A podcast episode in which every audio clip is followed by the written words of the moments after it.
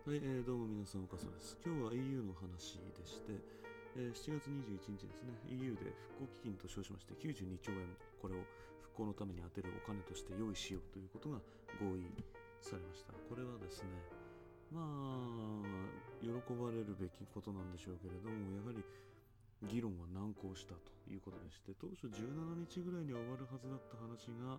まあ、見事21日まで4日ずれ込んだと。まあ、理由なんですけど、まあ、EU の中にある統合への過剰なまでの理想が生む歪みというものがありますね。えーこれまで何百年という形でですね各国独自の歴史を歩んできたわけですけれども EU というのはその歴史を排してですね一つの新しい国家共同体を作ろうという試みなわけです。フランス、ドイツ、イタリ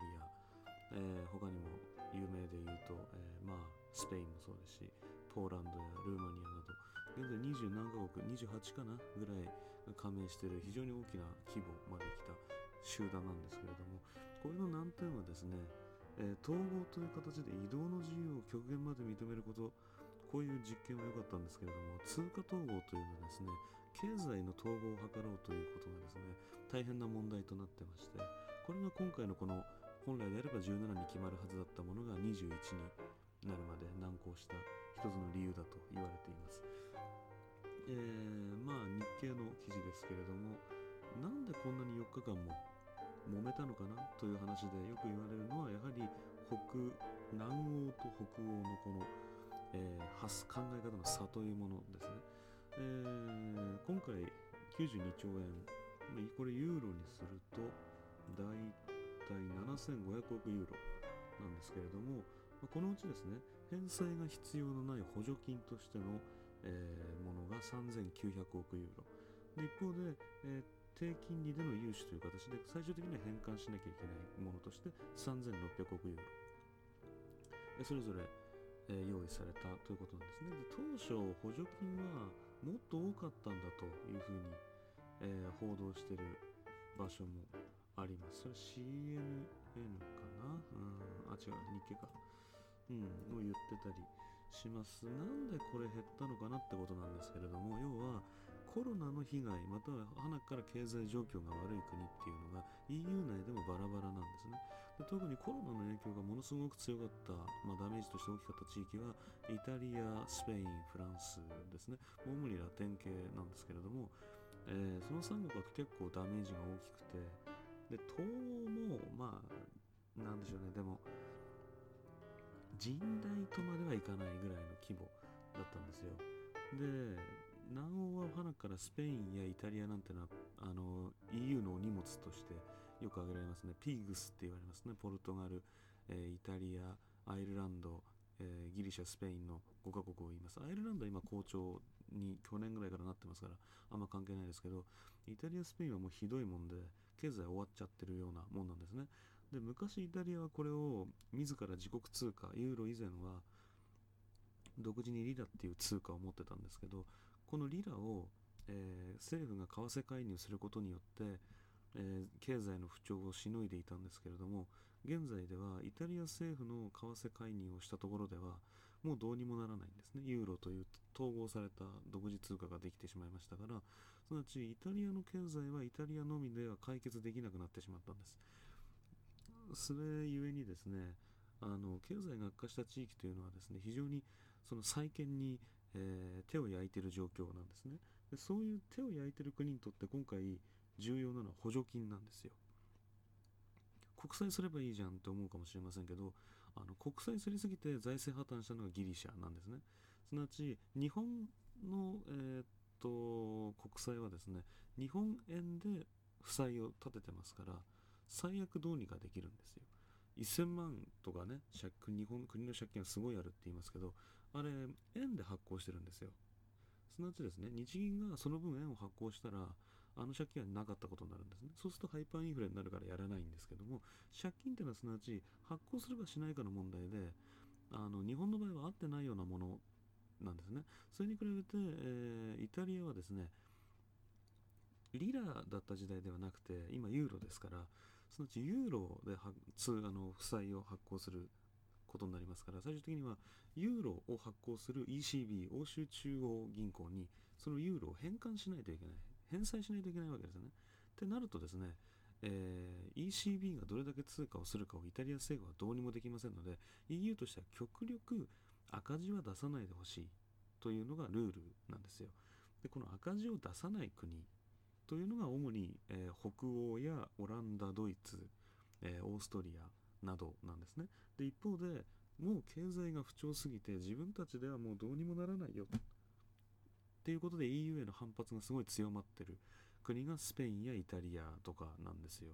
でこうなるとですね要は利子のつく返済として補助金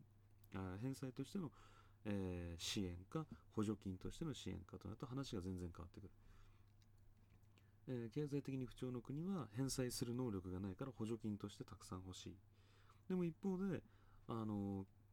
EU 全体の負担なわけですから、この基金自体は。ってなると、これだと格差が起きてしまうと。それは我々の国としては認められないということで、やはりその補助金が多くなることに対して文句を、文句というよりは、まあ、うん、普通の主張なんだけどね。自分のお金をイタリアとかフランスとか勝手にね、悪くなっていった国に払って経済を直してやることはあの自分の国の国民が納得しないと、うん、自分たちでどうにかさせろっていう発想にあるのがオランダとかなんですよ。で、故に貸し付け、最終的には返済させるべきだというので、ここでまず揉めたわけですね。でさらに言うと、西欧と東欧でまた揉めてるんですよ。えー、後から EU に参加した主に東欧の国々、えー、ポーランドやルーマニア、とかはですね、現在進行形でドイツとかと揉めてるんですね。それ政治的な話なんですよ、それは。というのもありまして、EU っていうのは、もう、えー、東西南北、非常にもう環境が違くて、これを今統合しようというのは大変難しい状況にあるのが現在なんですよ。各地域によって格差ができてしまっていて、それを同じ方向に向けることが非常に難しい状況になってしまってるわけですね。で今回のこの結局のところ92兆円にも及ぶ復興基金はですね、えー、まあ EU 欧州委員会が、えー、代表して借りてこれを2057年ぐらいかまでかなまでに返済していくと。2058年までの期間で EU 予算から返済すると。いうふうな仕組みになってまして結局 EU 全体の負担であって、えー、一時的にしかまあ、イタリアとか一時的にまあ利益はあるけれども、最終的にはまた負担になる可能性が非常に高いと。えー、まあ、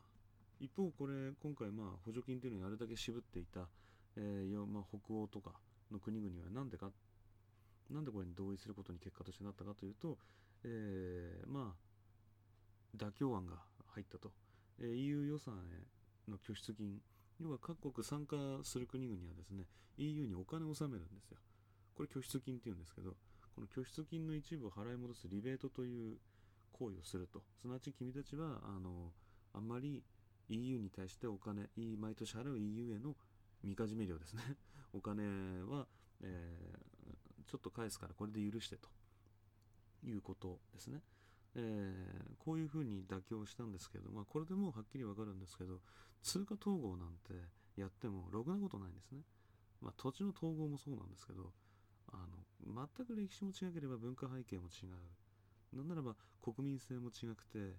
政治の性質も違うわけですね。それぞれの各国であの上等手段みたいになってる政治の手法があるわけですよ。でこれを通貨統合が封じてしまったわけですね。そうするとこれまで使えた技が使えなくなるということはもうとんでもないハンデであってこれは不利有利というものが当然生まれてきてそしてまあ各国にの中からまあ不満というものが創出されていくということでして、まあ、EU というとねまるで夢の理想の国のようだみたいな感じで、えー、まあ言われますけれども実際そうでもなくて、まあ、当初は良かったんだけれどもあのどの国も経済が上向きだった時代は良かったんだけれどもそういう時代を超えてしまって各地によって経済状況生活環境も全く違うようになってしまうとこのような形でしかも政府の上にさらに政府がある状態。こうなってしまうとあの、まあ何でしょう民主主義では作用できない領域まで来ているわけですね。そうすると、まあ、EU 自体への統治能力への不安や不満というものが当然各地に存在してで自分たちは努力できてるけどあの国のせいで自分の国の税金が減らされ自分の国の税金が出ていってしまってその分自分の国の社会が充実していかない。EU のせいだ。EU がなければオランダはオランダの金しか使わなくてオランダの税金はオランダのためにしか使われないとかね。でイタリアは EU なんかに入ってるからイタリアじゃ貧しいんだみたいなね。っていう感じでどんどんどんどんあの喧嘩みたいな形で分裂分断というものになっていってしまっていると。いや何でもかんでも一概にね、あの地球市民とかいう発言もありますけれどもやっぱりそのとりあえずその理想にかまけてその統合すればいいというわけではなくてそれはあくまであの理想としては素晴らしいんだけれども慎重にやらないとおいおいこうやってさまざまな歪みを生んでしまって、えー、欧州全体に暗雲が立ち込めてしまうと。で経済状況が、えー、悪くなっていって、まあ、ドイツやイタリア、えー、なんていうのはそうやって中国経済大国の中国に接近していってしまって中国に対して逆らえなくなってしまったという感じになってしまうわけですね非常にあのなんでしょうねリスク分散をしにくくしてる部分があります、えー、そういうところも含めてですねただひたすら統合というものがいいのか悪いのかということについて、えー、考えられたらいいわけなんですけれども、まあ、今回のこの92兆円も、まあ、コロナという部分についてはものすごくいいことなんですけれども最終的にはこれは返さなきゃいけないお金だと。やはり通貨を統合したことによって緊縮財政から逃れられなくなってしまった。積極財政になるにしてもやはりどっかで借金っていうワードいつか返さなきゃいけない負債返済しなきゃいけないという脅迫観念。じゃあ支払い能力があるのか。と言われた時にやはりイタリアとかにはだいぶ難しい。2058年までと言われてもあと30年の間に経済が上向きになる。日本ですら30年間まあ経済失策のせいですけれども。日本はハンデなしで経済失策ですからね。イタリアはハンデありですからこうなってしまうと確かに不安。より EU への不満というのは今はなくなったとしてもおいおい段階的に発生していってやはり大きな障害へとなるのではないかなと思うわけです。それではまた次回お会いしましょう。ご視聴ありがとうございました。